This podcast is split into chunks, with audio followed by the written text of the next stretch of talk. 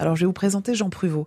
C'est notre lexicologue amoureux de la langue française et très gourmand aussi. Il vient tous les jours dans Côté Saveur pour notre invité choisir un mot. Et je peux vous dire que Jean a été très séduit par euh, votre parcours, Alice.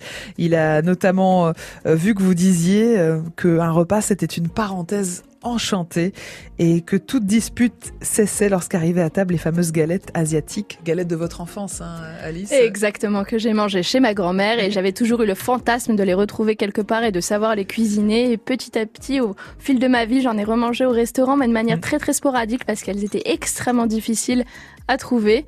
Et puis je suis hyper heureuse parce qu'à 25 ans passés, j'ai réussi enfin à maîtriser la recette, à regarder tout un tas de tutos sur internet et de recettes. Et Donc votre Madeleine de Proust, les galettes Alice, et puis ce mot aussi parenthèse enchantée, le repas euh, selon vous. Jean Prévost, ce sont ces deux mots que vous avez eu envie d'expliquer ce matin sur France Bleu Paris? En effet, Corentine, euh, d'abord la parenthèse enchantée, mm. parce que je trouve que c'est une formule formidable pour évoquer les repas, mm.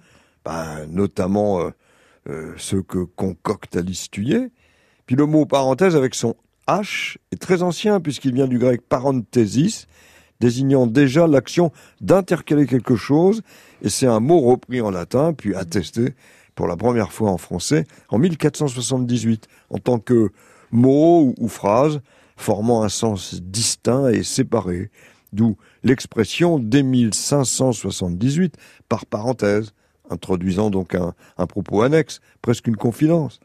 C'est en 1626 seulement qu'on repère les signes dits de parenthèse qui enferment un mot ou une phrase dans une phrase.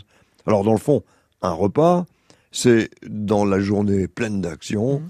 un moment délicieux mis entre parenthèses des parenthèses enchantées, comme le dit si bien Alice Tuyet. Et puis ce moment où, arrive le plat sur la table, alors pour Alice par exemple, les galettes de son enfance, c'est le moment de cette parenthèse enchantée, les galettes. En effet, Corentine, on oublie tous ses soucis, c'est le moment de savourer mm. sans arrière-pensée. Le mot galette date du XIIIe siècle et se met rond, plat, une sorte de crêpe, hein, où, la farine joue évidemment un grand rôle, bah, est entré en langue française au XIIIe siècle en tant que féminin du mot galet, mm. par analogie de forme avec le galet de pierre, qui lui a pour première source le gaulois galos, qui désignait effectivement une pierre, puis qui est passé en langue normande et picarde pour donner le gal, qui a bénéficié d'un diminutif, parce que c'est une petite pierre, un caillou poli, comme on le sait, par la mer ou par un fleuve, qui les dépose sur les rives.